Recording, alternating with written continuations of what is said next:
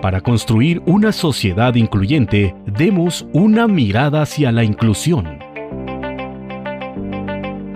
Radio Imer, la voz de Balún Canán, una emisora perteneciente al Instituto Mexicano de la Radio, presenta Una mirada hacia la inclusión, un programa para sensibilizar a la sociedad sobre la no discriminación hacia personas con discapacidad. Conduce Lucy Martínez. Acompáñanos.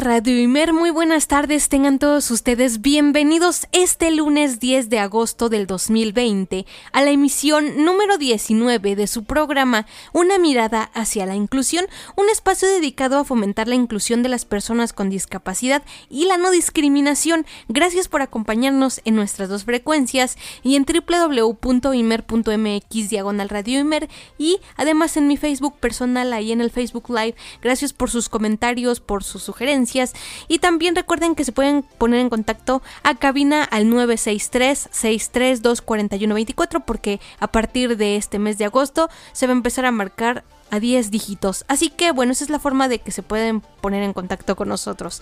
¿Qué les traemos el día de hoy?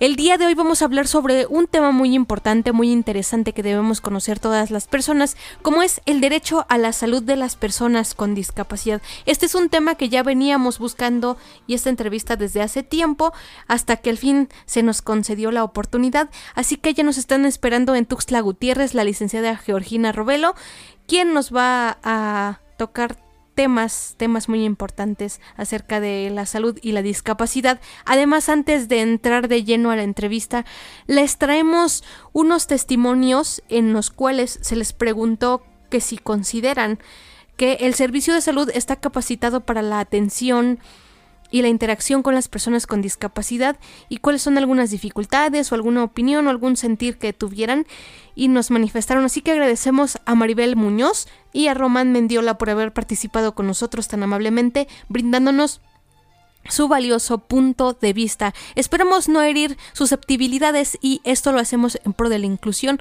en pro de ir mejorando y en pro de organizar una sociedad más y mejor incluyente. Soy la licenciada Lucía Martínez, quédense conmigo, los invito, de verdad, estamos aquí en Radimer, la voz de Balún Canán.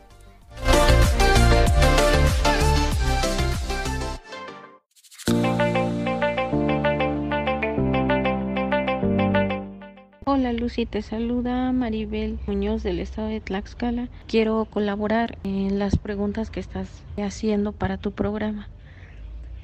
Y bueno, la primera pregunta que hace, sí, yo creo que sí. Nuestro personal de salud no está capacitado para interactuar con personas con discapacidad. Les falta muchísimo, realmente es muy poco el que te trata como una persona normal, el que sí es inclusivo, vamos a decirlo así, pero normalmente no es así. Por ejemplo, cuando tú vas a donar sangre para un familiar y si tú eres el único familiar que tiene la persona enferma, te la ponen difícil para donar. Puede que estés bien de salud, pero ellos se inventan que no, que porque te falta esto, te falta lo otro, y en realidad no es que te falte. Antes de que tú entres, ellos te ponen muchos peros y te digo porque a mí y a mi esposo nos pasó. Hace poquito íbamos a donar sangre para un sobrino y cuando llegamos pues empezaron luego, luego, no, pero es que ustedes no, es que se pueden caer es que ustedes no saben a dónde va a dónde van a sentarse, a dónde van a no sé qué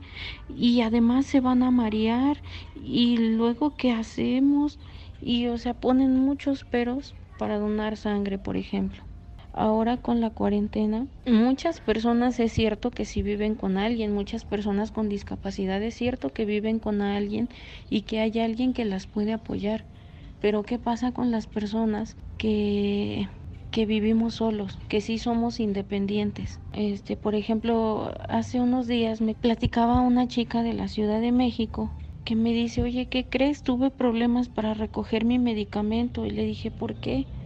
Y me dice, "Empezando porque ni siquiera me dejaron pasar." aliste, que porque tenía que ir alguien conmigo, tenía que apoyarme a alguien normovisual para recoger mi medicamento, sobre todo ahorita en cuarentena.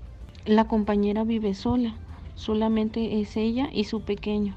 Dime tú quién crees que apoya a la compañera cuando la mamá está lejos, el papá es una persona ciega también, entonces eh, no, no hay quien. Y si tú vives solo, ¿cómo le haces para este, para recoger tu medicamento? Y ellos te están poniendo todas las trabas. Otro problema que hay para que veas cómo, cómo está tan mal nuestro, nuestro personal de salud aquí en México cuando una mujer con discapacidad este, va embarazada o está a punto de dar a luz, están insistiéndote en que te operes, en que tú ya no puedes tener más hijos, en que tú eh, como persona con discapacidad, pues ¿cómo le vas a hacer? Muchas veces han forzado a las compañeras o cuando están en el dolor de parto, y te digo porque a mí sí me ha tocado escuchar casos, cuando están en el dolor de parto, pues tú lo único que sabes y que entiendes es que estás mal, y que necesitas que te atiendan. Los médicos se aprovechan para tomar tu mano y hacerte firmar la hoja donde tú autorizas que te operen para dejarte estéril y, ya como reclamas cuando ya, ya lo hicieron.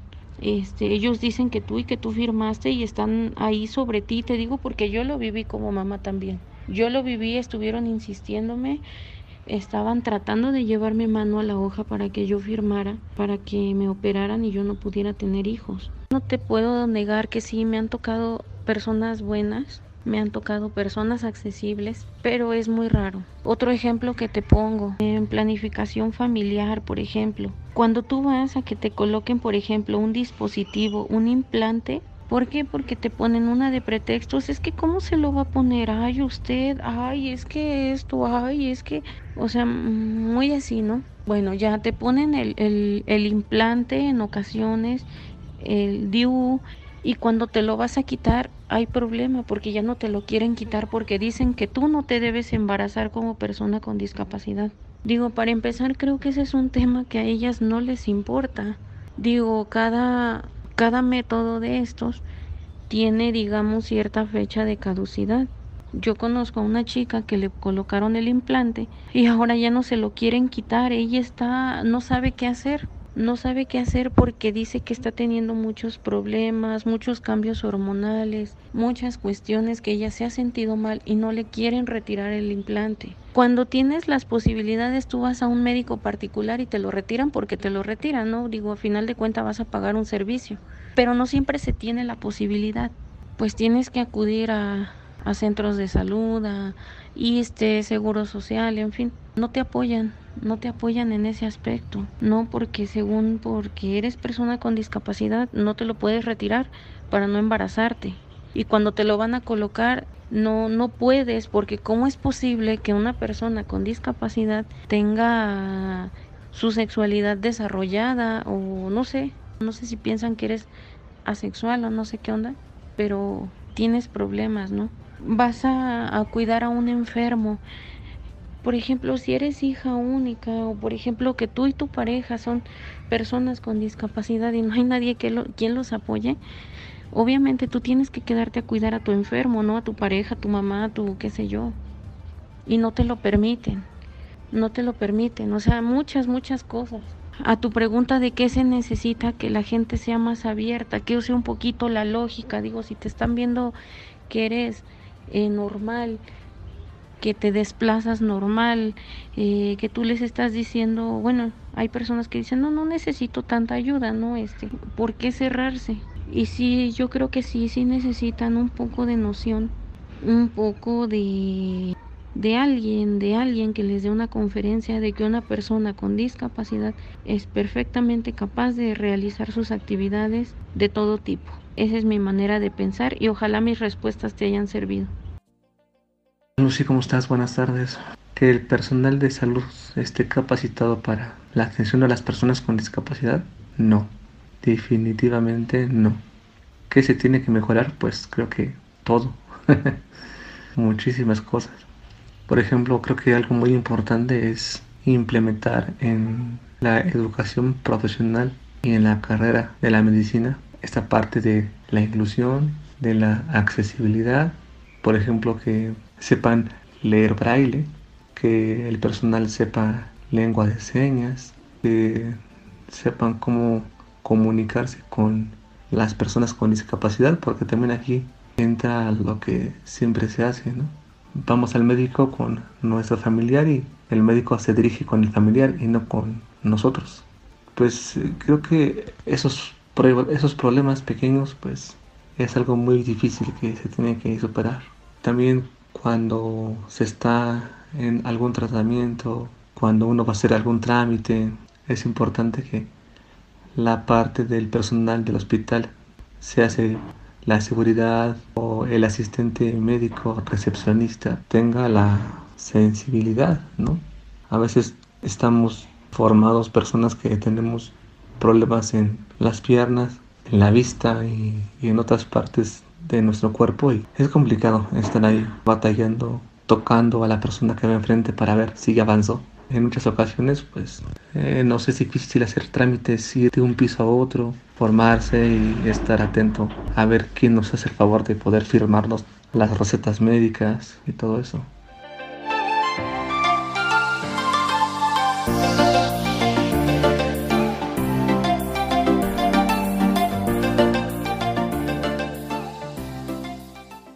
Escuchas una mirada hacia la inclusión. Esta es la entrevista.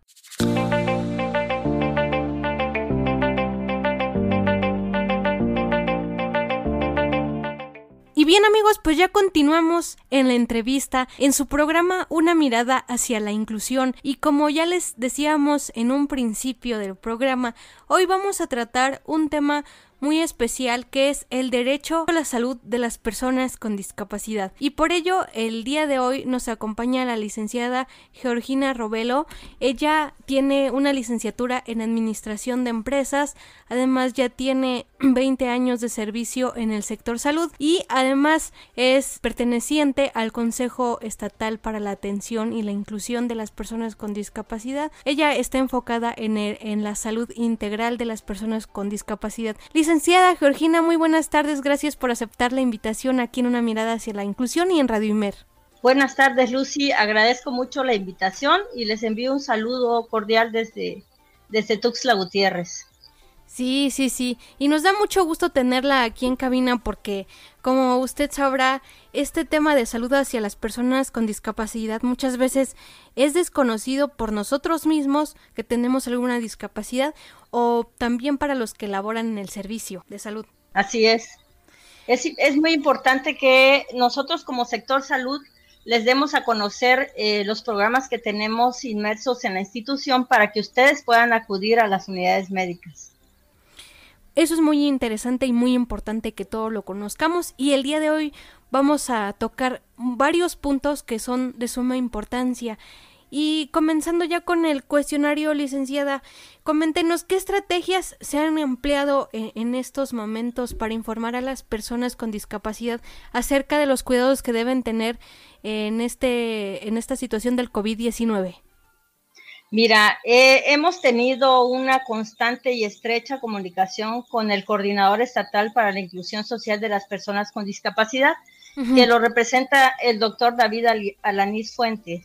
A través de él y de las asociaciones civiles que lo representan, pues se ha brindado información eh, en el contexto general, las estrategias impulsadas por el gobierno federal, que... Uh -huh eh, una de ellas fue, eh, se les dio a conocer la guía para la protección de salud a las personas con discapacidad en el contexto del COVID-19. Uh -huh. Esta estrategia, pues, es un trabajo coordinado y col colaborativo con organizaciones de la sociedad civil, con profesionistas en la materia, intervinieron familiares de personas con discapacidad, instituciones públicas, la CONAPRED, la CONADIS, y, en fin, eh, la finalidad de esta guía es señalar las medidas básicas a implementar para la protección a la salud de las personas con discapacidad sí. ante esta emergencia por COVID-19, para que nadie se quede atrás o fuera de la respuesta sanitaria para prevenir y atender esta enfermedad. Las medidas dirigidas pues están hacia las personas con discapacidad, a sus familias, a las redes de apoyo, a personas de asistencia este, personal, instituciones de acogimiento, espacios de internamiento, en fin, albergues, asilos. Se les ha brindado la información este, en el momento oportuno para que todos conozcan qué estrategias se deben de realizar y evitar el contagio de esta enfermedad. Muy interesante. ¿Y por qué medios han hecho este tipo de, información? ¿Por los medios de comunicación o en qué vías? Mira, tenemos en la institución un área específica para la promoción e información a través de redes sociales. Eh, hay un canal eh, específico para promoción de la salud. Entonces ahí se han eh, dado la información precisa hacia las personas con discapacidad y a la población en general. Muy bien, licenciada. ¿Y qué dificultades se han encontrado en estas situaciones eh, para informar eh, en el caso de las personas o de algunas personas con discapacidad? Pues mira, eh, en realidad dificultades no hemos tenido porque, ah, la, por ejemplo, si tenemos un, un, chat donde están las asociaciones civiles y que lo coordina el doctor David Alanis, ahí se les brinda la información y si tienen alguna duda, pues nada más este, se les informa a dónde tienen que acudir, si, si tienen algunos síntomas eh, para la atención médica. Pues en general no hemos tenido mucho problema y afortunadamente, de acuerdo a la información que hemos tenido de las unidades COVID, de las clínicas COVID, casi no hay personas con discapacidad enfermas. Creo que sí se han tomado las medidas oportunas y precisas y sí han eh, acatado las disposiciones federales y estatales. Y de veras eh, es, es un orgullo que las personas con discapacidad sí estén aplicando las medidas higiénicas necesarias para que pues no, no tengan esta, esta enfermedad tan, tan grave que, en la que estamos viviendo, ¿no? Exactamente, sí, porque hace tiempo leía yo un artículo que nos envió el doctor Alanis que decía que las personas con discapacidad tenían como ese alto riesgo al contagio del COVID, ya sea porque algunos necesitan eh, estar en contacto con objetos y otros en el momento de realizar sus compras. Entonces, sí veíamos un panorama muy complicado y por eso decidimos hacer esta entrevista. Y mm, y bueno, yo le tengo otra, otra consulta y, y esta me llama mucho la atención porque en base a experiencias, a veces cuando acudimos a algún hospital, algún centro, de repente nos topamos con que, y peor si vamos acompañados, con que le preguntan a la persona eh, que no tiene discapacidad, la sintomatología o de, de, cualquier enfermedad que tenga la persona con discapacidad. Entonces, ¿cómo capacitan a los médicos y las enfermeras para la atención y el trato hacia las personas con discapacidad? Mira, este te cuento, Lucy, desde el año 2009 más o menos nosotros iniciamos una capacitación en todo el estado, en todos los distritos de salud, eh, capacitamos alrededor de mil trabajadores, ¿sí?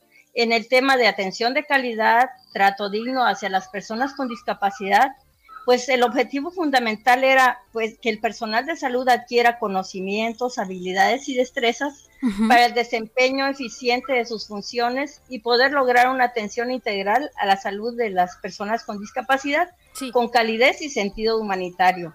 Eh, me gustaría comentarte qué temas estuvimos eh, nosotros eh, tratando en cada una de las jurisdicciones sanitarias. Mira, los temas fueron calidad de vida de las personas con discapacidad, estrategia de atención directa para personas con discapacidad en, servicios, el valor de las personas con discapacidad, conceptos básicos de calidad en los servicios de salud, padres e hijos y personal de salud protagonista del proceso de rehabilitación en las personas con discapacidad.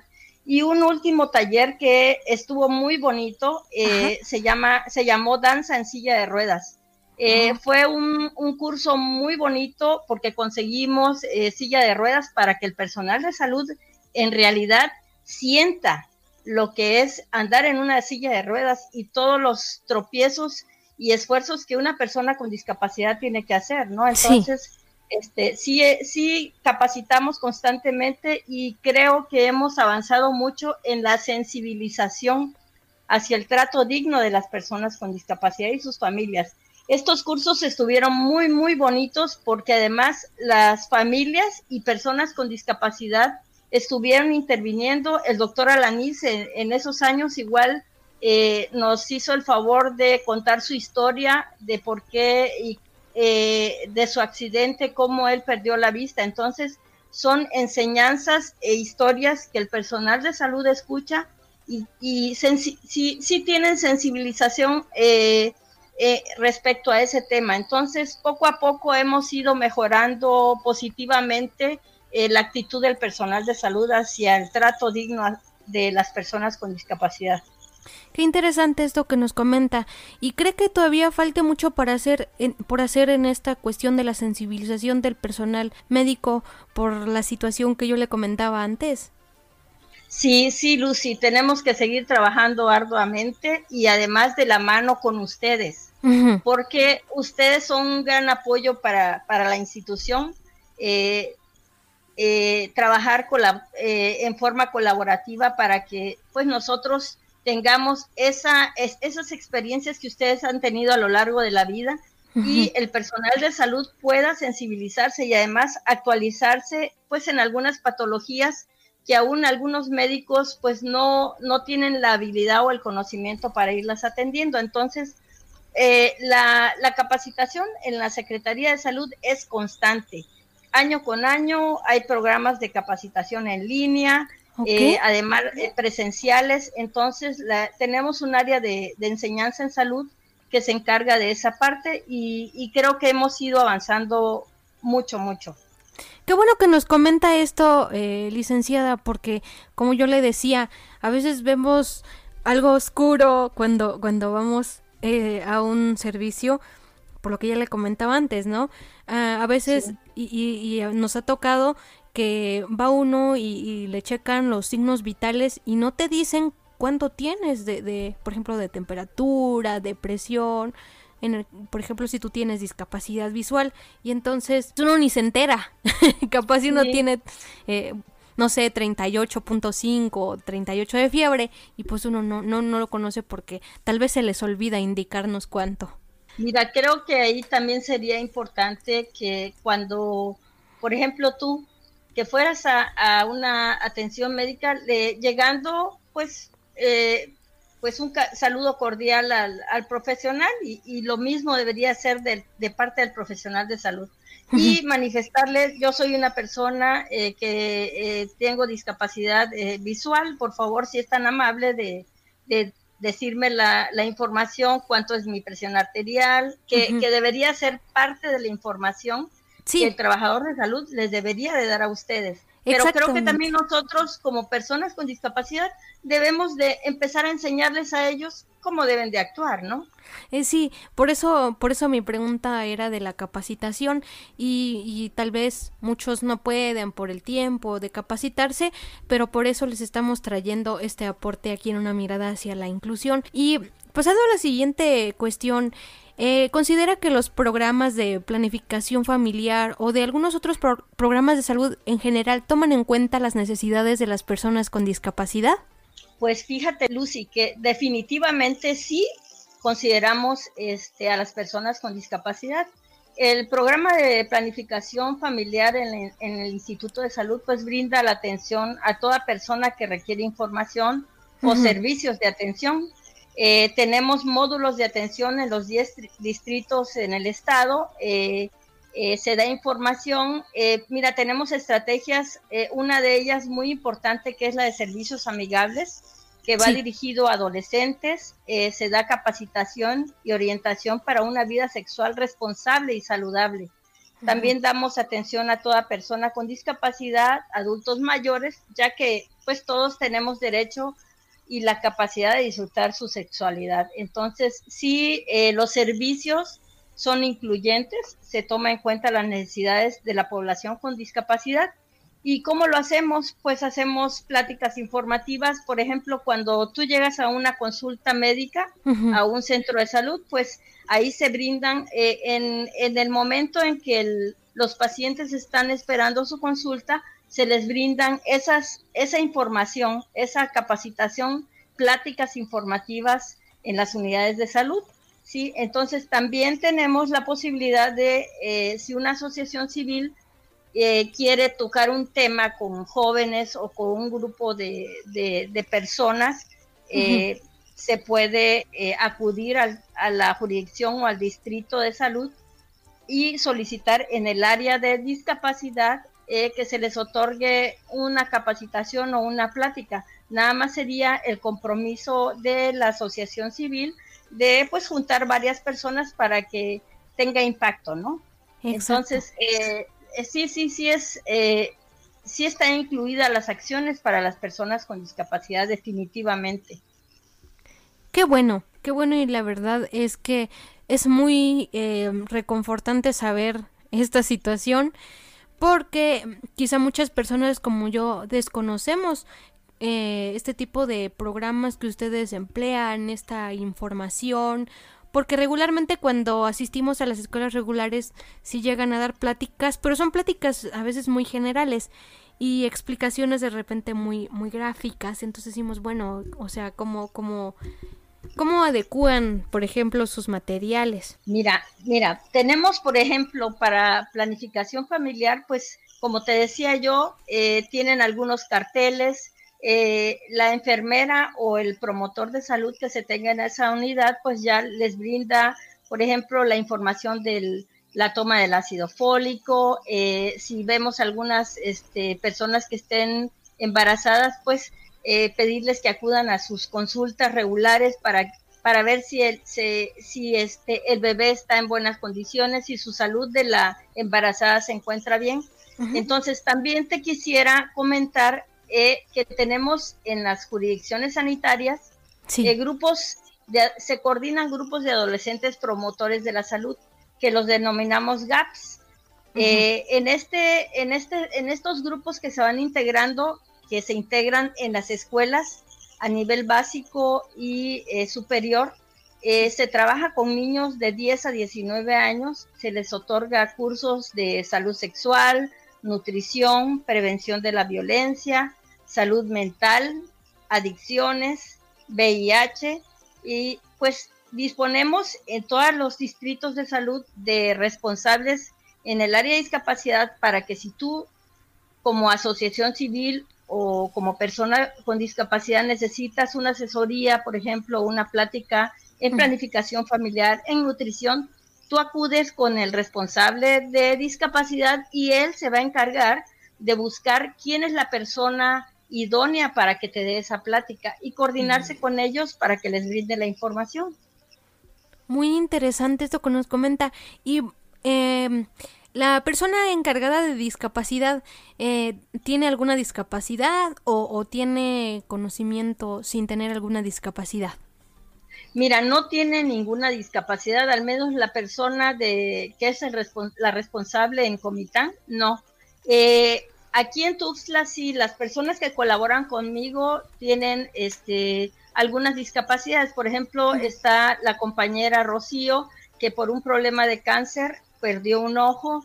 Eh, y así tenemos compañeros que sí nos han apoyado, médicos que tienen eh, dificultad para, para, para caminar. Entonces, sí se han acercado porque eh, este tipo de compañeros, de trabajadores, están eh, impulsando junto conmigo el programa y me ayudan a que esto funcione. Sí, eh, en algunas, en algunos distritos sí hay algunas personas con discapacidad, pero la mayoría no, Lucy. Desafortunadamente, pues a veces el personal de salud no quiere tomar una responsabilidad o ya tenemos gente formada con conocimiento y que ya tienen muchos años de servicio y que están dispuestos a colaborar con nosotros, que eso es lo más importante.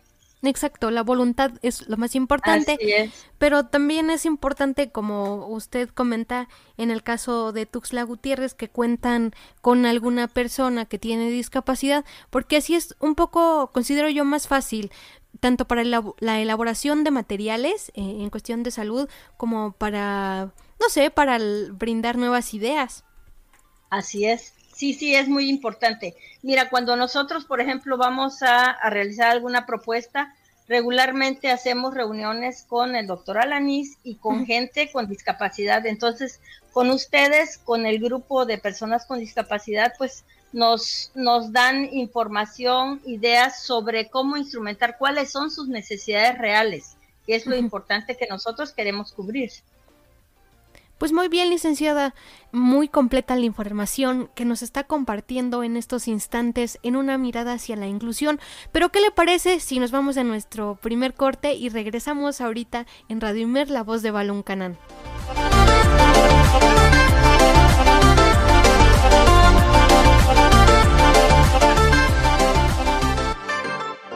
La participación es un derecho, no un privilegio. Continuamos.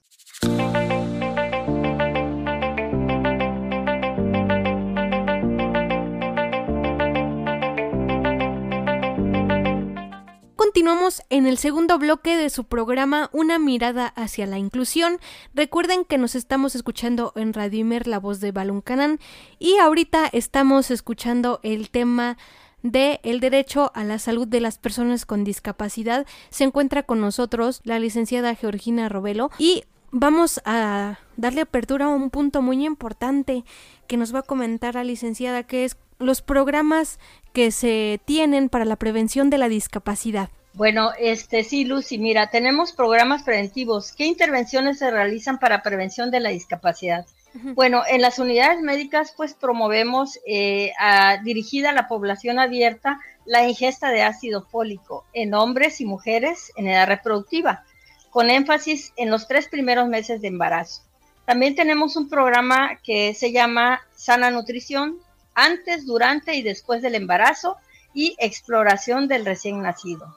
Eh, también tenemos pruebas de tamiz neonatal, las pruebas de tamiz auditivo, el programa de vacunación.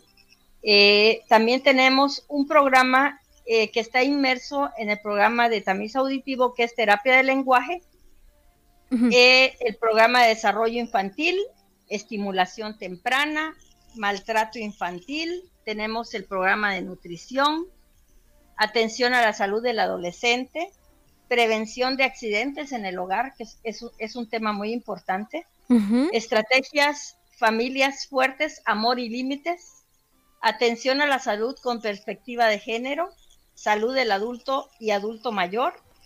También tenemos el, programa de interculturalidad y eh, tenemos también inmerso en, en los programas la Comisión Estatal contra las Adicciones y el programa de VIH-Sida. Estos son programas preventivos eh, que nos ayudan a pues prevenir accidentes o eh, ya sea al nacimiento, ¿sí? Prevenir discapacidades al nacimiento eh, y accidentes en, los adultos. todos estos, estos programas vienen funcionando desde hace muchos años en la institución y en cada distrito de salud se, se cuenta con un responsable. Entonces, cuando tengan alguna eh, si necesitan alguna información, pueden acudir al, al distrito eh, con el responsable de discapacidad para que puedan otorgarle la información que requieran. Muy bien, licenciada. Sí, es muy bueno conocer este tipo de, de herramientas, de cursos, pues para estar más y mejor informados y pues conocer más de este tema de, de, la salud. En base a su experiencia, ¿ha recibido, no sé, algunos comentarios de algunos especialistas de si existen dificultades al momento de atender a personas con discapacidad?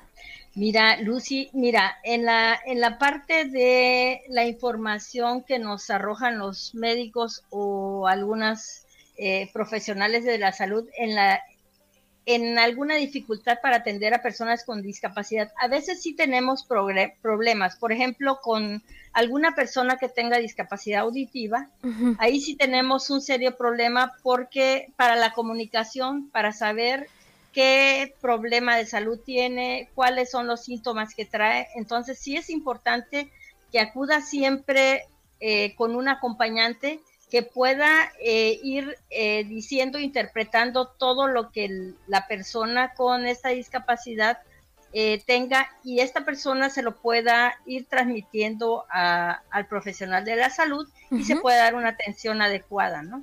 Sí, exactamente. ese es uno de los problemas que hemos tenido. También a veces, pues, acuden algunas personas que tienen problemas mentales Sí. Eh, por ejemplo, esquizofrenia eh, o algunas personas que van en silla de ruedas, el, para poderlos mover y a la mesa de, exploración, pues a veces sí tenemos problemas para, para manipularlos y poderles hacer una correcta revisión y este poderlos revisar correctamente. Entonces, sí, a veces sí tenemos algunos problemitas, pero el personal de salud pues ha podido salir adelante y y apoyarlos, ¿no? Darles el, servicio adecuado y de calidad.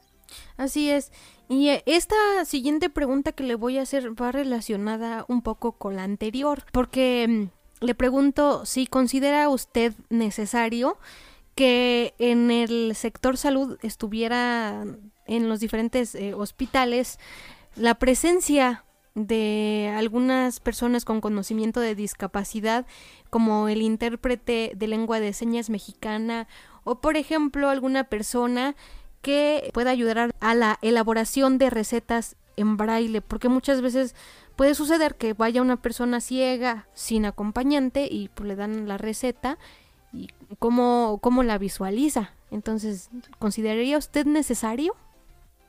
Mira, sí es importante eh, que el, paciente vaya acompañado, que se encuentre a lo mejor eh, presente siempre en la institución o en la unidad de salud, creo que no es necesario. Eh, con que, por ejemplo, el, paciente acuda con, una persona que, como lo comentábamos hace un momento, que tenga problema este, auditivo, ahí sí se requiere de un intérprete para, pues, de nos vaya manifestando cuál es la sintomatología que tiene, qué padecimiento, qué le duele. Entonces, y también poderle explicarle, eh, pues que tenga esa, ese conocimiento en lengua de señas, ¿no? Eh, para que también nosotros como profesionales de salud, pues se les pueda explicar al, al acompañante cómo va a tomar su medicamento y la información que tenga que, conocer, ¿no?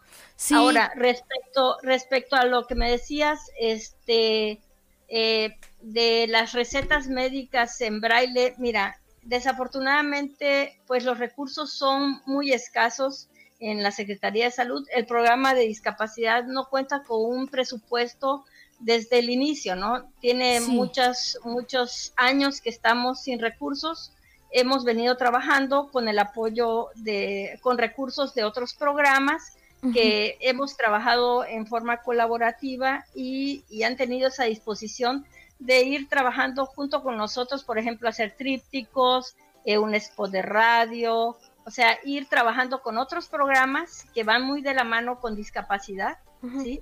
Y, y, que hemos ido eh, sacando adelante todo, todos los proyectos.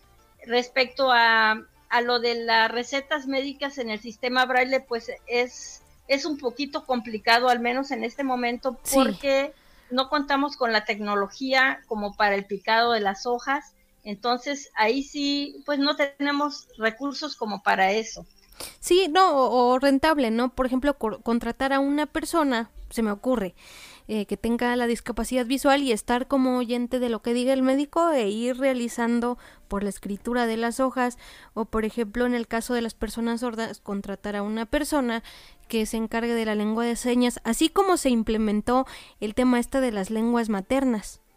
Sí, mira, Lucy, hace mucho tiempo contratamos a una persona que nos estuvo apoyando en la parte de para dar capacitación en lenguaje de señas al personal de salud. Sí. Eh, desafortunadamente, pues la persona por eh, por su propia conveniencia decidió irse a otra a otro distrito y pues quedó eso abandonado. Entonces, este lo único que nosotros les pedimos, por ejemplo, si tuvieran eh, alguna asociación civil en la disposición y el apoyo para, para que nosotros, eh, que ellos de manera altruista y voluntaria pudiera eh, acudir a la, a, la, unidad de salud y tener, nosotros como secretaría tuviéramos un, un registro de las personas que pudieran en algún momento apoyarnos de manera voluntaria, porque mira, no tenemos recursos por el momento este, para contratación, desafortunadamente.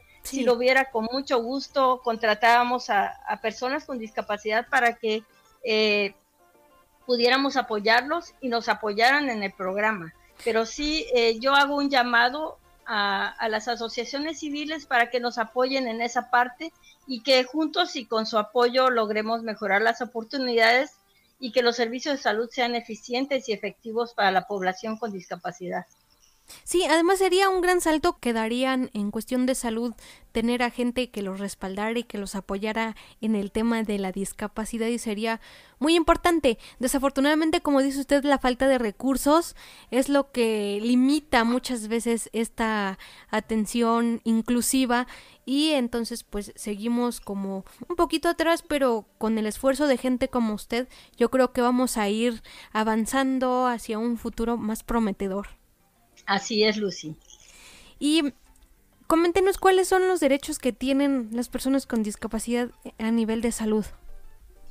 Mira, Lucy, todas, pues todos los, los habitantes, de acuerdo a la constitución política, pues tienen derecho a gozar de todos los derechos a la salud, el acceso a los servicios de salud y, y pues las personas con discapacidad pues tenemos los mismos derechos ¿sí? de gozar eh, eh, los derechos a la salud, como lo plasma la Constitución en su artículo cuarto, que toda persona tiene derecho a la protección de la salud. Entonces, eh, sí, tener el acceso a los servicios, ser tratados con respeto, un trato digno, recibir la información suficiente sobre algún padecimiento y cuáles son las alternativas de atención médica oportuna, eficiente que, se le pueda ofrecer a, la persona con discapacidad. Eh, pues en, general, todos los habitantes de esta República Mexicana, de acuerdo a la constitución política, tenemos derecho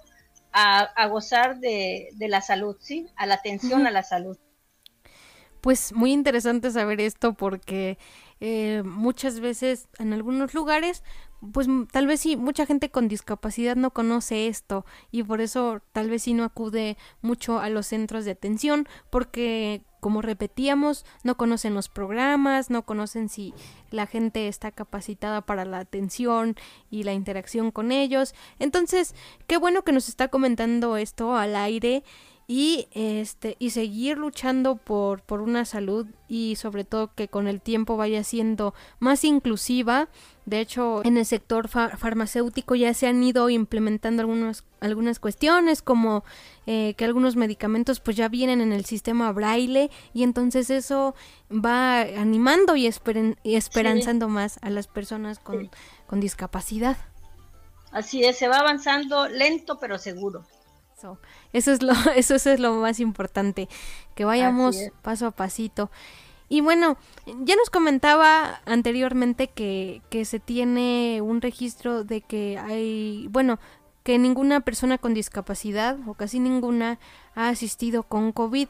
Pero en el caso de que lo hubiera, ¿qué pasa si esta persona con discapacidad tiene un cuidador primario y necesita forzosamente la atención de su cuidador eh, porque a muchos los aíslan a los que están graves en COVID entonces cómo le harían en ese caso Mira, eh, Lucy, desafortunadamente por el grado de contagio del COVID-19 no es posible el ingreso a las clínicas aquí en el estado ni en la República Mexicana. El paciente ingresa solo y únicamente se brinda información de su estado de salud eh, una vez al día por lo que el personal de salud eh, ha tenido pues a veces algunas dificultades en el manejo de, algunos pacientes, pero se las han arreglado. Por ejemplo, tuvimos un problema, bueno, un problema con una persona que tenía esquizofrenia, eh, eh, pues agredió a, los médicos, a las enfermeras, pero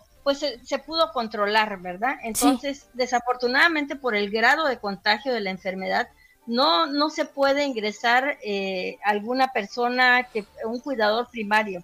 La persona e, entra y, ahí se queda con el, con el personal de salud. Por eso es importante que, que sigamos todas las medidas higiénicas que nos han venido repitiendo a lo largo de, de toda esta pandemia.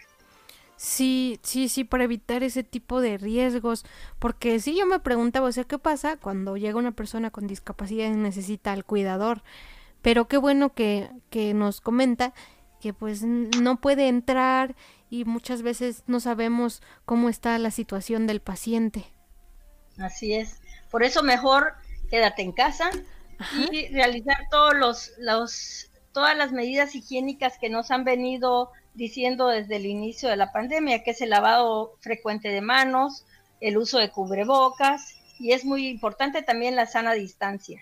Y quédate en, en, en casa para evitar cualquier contagio. ¿Sí? ¿sí? Sí, sí, porque está muy peligroso este virus y no sabemos cómo ni, ni cuándo nos va a atacar.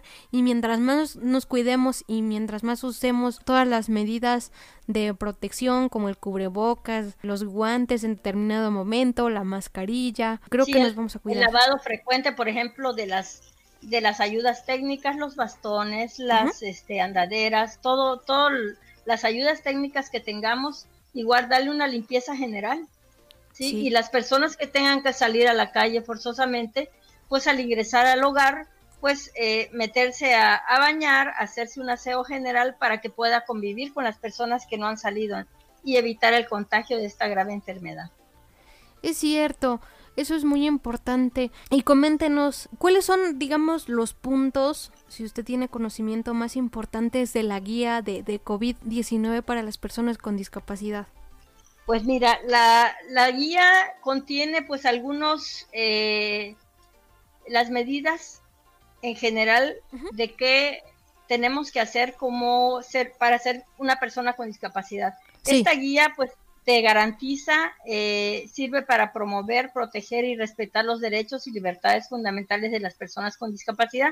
Entonces, ahí puntualiza eh, qué debe de realizarse en, en los espacios, por ejemplo, de unidades médicas, de albergues, de asilos, en, en, los lugares, en el, en el hogar. ¿Qué medidas eh, de distanciamiento, lavado de manos, eh, qué protección debemos usar para que evitemos eh, contagiarnos de esta grave enfermedad? Sí, sí, sí, exactamente. Y la, la limpieza, como usted comentó, lo de las ayudas técnicas también viene por allí. Y también comentaba la guía que estos puntos se daban a conocer en los medios de comunicación mediante lengua de señas. Habían distribuido la información de forma digital. Entonces es muy accesible poder acceder a ella. Y para los que no la conozcan eh, ¿dónde la podemos encontrar esta guía? Mira, en la página de, de la Secretaría de Salud Federal, ahí podemos encontrar la guía. La guía ah. se llama Guía para la Protección de Salud de las Personas con Discapacidad en el contexto del COVID-19.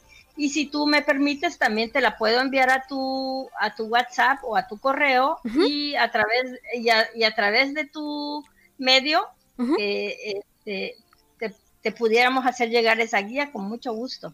Sí, exactamente, para dar a conocer más a fondo en qué consiste esta guía del, del COVID. Lo único que tocamos ahorita son puntos fundamentales, sí, y son importantes, pero hay más que necesitamos conocer. Y bueno, licenciada, pues ya casi vamos a finalizar esta maravillosa entrevista, pero antes coméntenos cómo, cómo llega usted al Consejo Estatal para las Personas con Discapacidad y eh, cómo fue su interés hacia el trabajo con personas con discapacidad. Mira, eh, es muy, muy interesante la, pregunta que me haces. Mira, eh, la, como te comenté la vez pasada, la, toda la parte de discapacidad y todas las acciones que se hacen, para mí es una pasión. Eh, yo ingresé al programa más o menos en el año 2006. Alguien me llamó de la Secretaría de Salud Federal y preguntaron, bueno, ¿qué, qué persona este, lleva ahí la parte de discapacidad, pues le, me pasaron a mí porque yo iba a algunas reuniones del DIF, pero nada más eh, para dar atención a algunas actividades que se realizaban y pues me preguntaron, oiga, ¿y usted eh, no está interesada en, ser la responsable de discapacidad?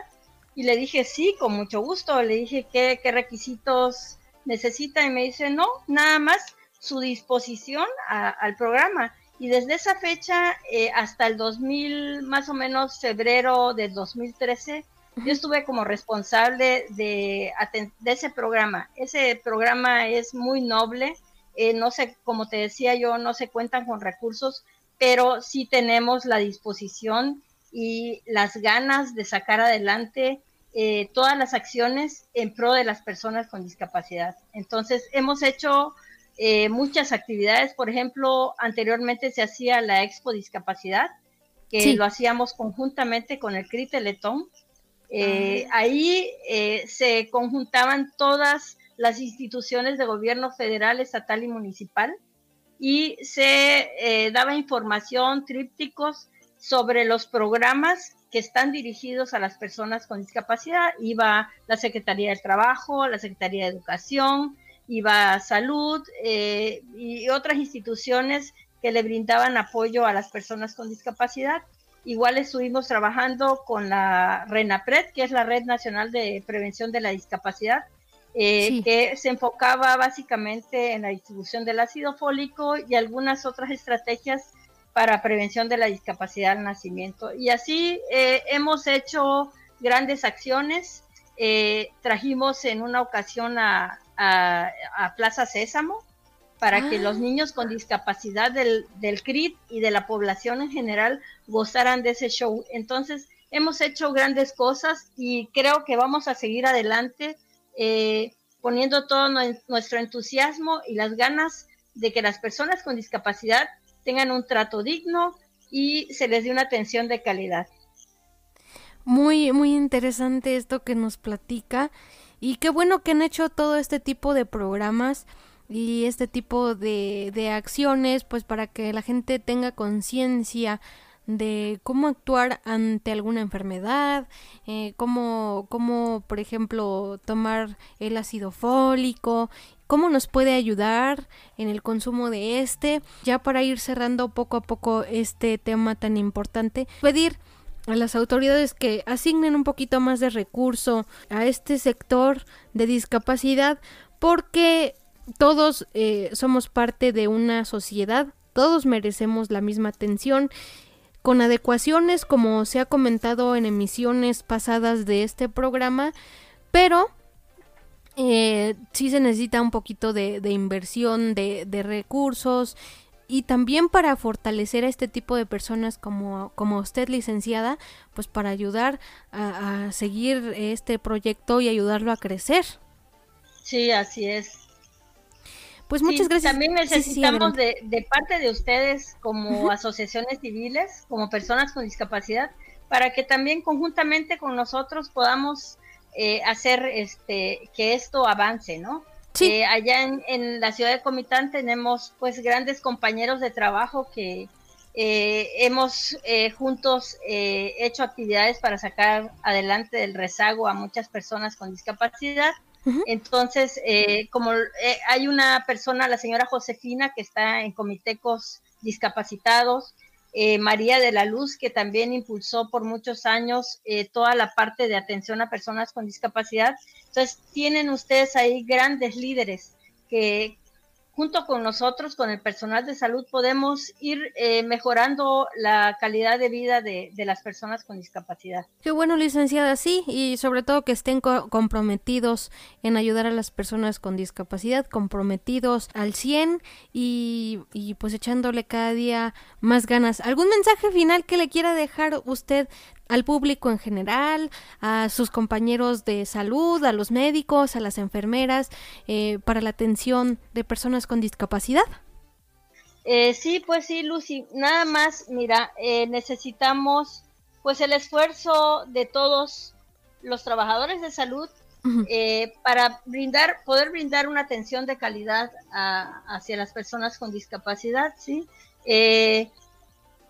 no tenemos que tener esa, esa sensibilidad cuando tengamos una tragedia en la familia, ¿sí? Como personal de salud creo que debemos de ser sensibles a las dolencias y a los padecimientos de las personas con discapacidad y sí, le pido al personal de salud que eh, se motive, que, que dé lo mejor como ser humano hacia la atención de las personas con discapacidad, ¿sí? Entonces, eh, y agradecer a tu público que nos está escuchando, a ti, eh, por esta oportunidad. No, pues los agradecimos, de verdad somos nosotros, licenciada.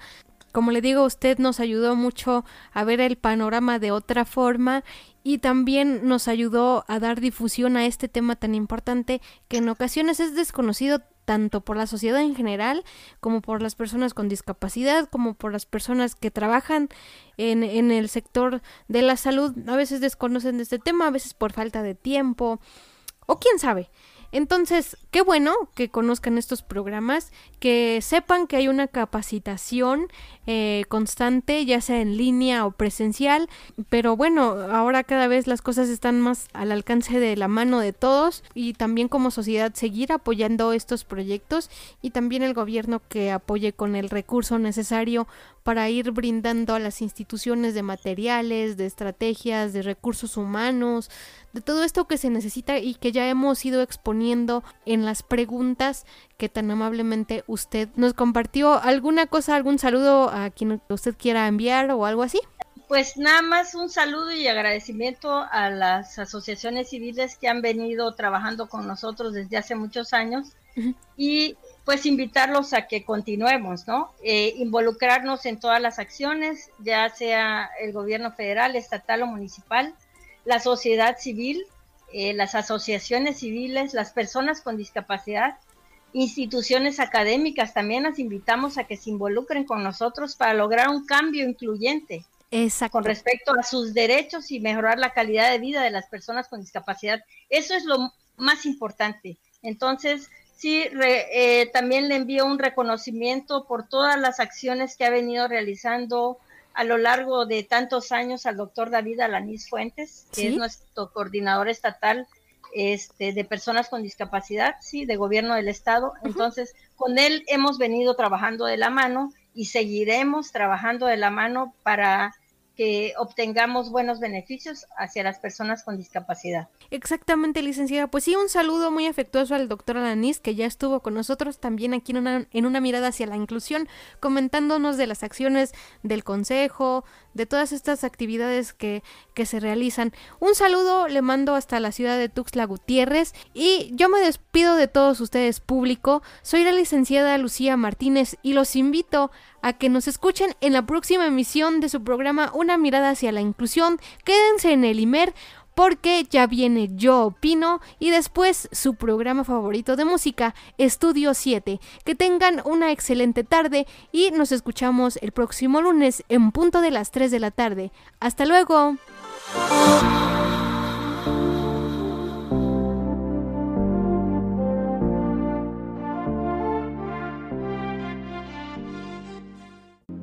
Radio Imer, la voz de Balún Canán una emisora perteneciente al Instituto Mexicano de la Radio, presentó Una mirada hacia la inclusión. Juntos, ayudemos a conformar una sociedad incluyente. Escúchanos en la próxima emisión de Una mirada hacia la inclusión.